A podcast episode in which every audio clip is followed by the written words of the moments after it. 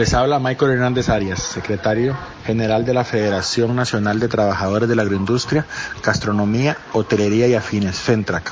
El día de ayer, jueves 29 de octubre, dimos continuidad a una reunión convocada por el viceministro de Trabajo y Seguridad Social de Costa Rica, el señor Ricardo Marín Azofeifa, para tratar una agenda presentada por nuestra organización afiliada, el Sindicato Nacional de Trabajadores de la Agroindustria y Afines, SINATRA, relacionada con temas de libertad sindical, reconocimiento sindical, diálogo social y despidos discriminatorios. En la empresa multinacional Dole y su subsidiaria Finca Muelle, ubicada en la provincia de Alajuela, Cantón de San Carlos. Sobre el desarrollo de este espacio, quiero manifestar lo siguiente. El diálogo social es un instrumento importante para resolver problemas y construir mecanismos que mejoren las relaciones laborales y la democracia, el cual debe ser bien utilizado para la búsqueda de resultados positivos y satisfactorios para las partes. Es un error tomarlo como práctica o estrategia para dilatar problemas en la búsqueda de manipular y vender imagen, Cuidado, esto puede conducir a una situación impredecible. Nos encontramos frente a la oportunidad de construir conjuntamente un ambiente que favorezca las buenas relaciones laborales y la paz social mediante un diálogo franco y transparente.